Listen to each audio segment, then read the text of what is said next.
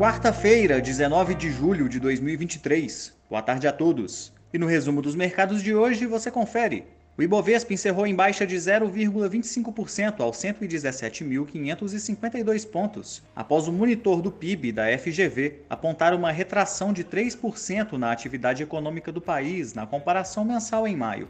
Como outros destaques, as ações da VEG avançaram 5,48% após a companhia aprovar distribuição de dividendos intermediários no valor de 609 milhões de reais, o equivalente a cerca de 14 centavos por ação, com pagamento em 16 de agosto, aprovando também recompra de até 1 milhão de ações. Já as ações da Home recuaram 11,81% após a empresa divulgar balanço do segundo trimestre de 2023, que mostraram queda de 40% em novos pedidos em comparação com o mesmo período do ano passado.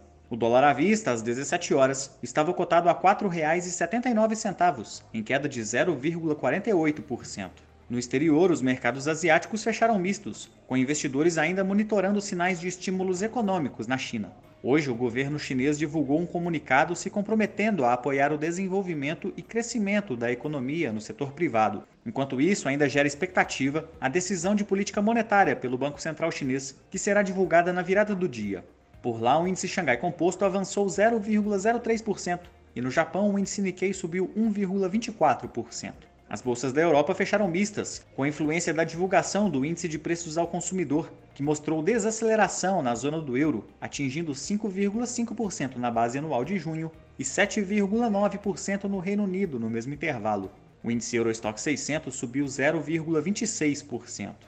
Os mercados americanos avançaram, com investidores à espera dos balanços trimestrais de grandes empresas como Tesla, Netflix, United Airlines e IBM, divulgados hoje após o fechamento das operações. O Nasdaq teve alta de 0,03%, o S&P 500 subiu 0,24% e o Dow Jones avançou 0,31%.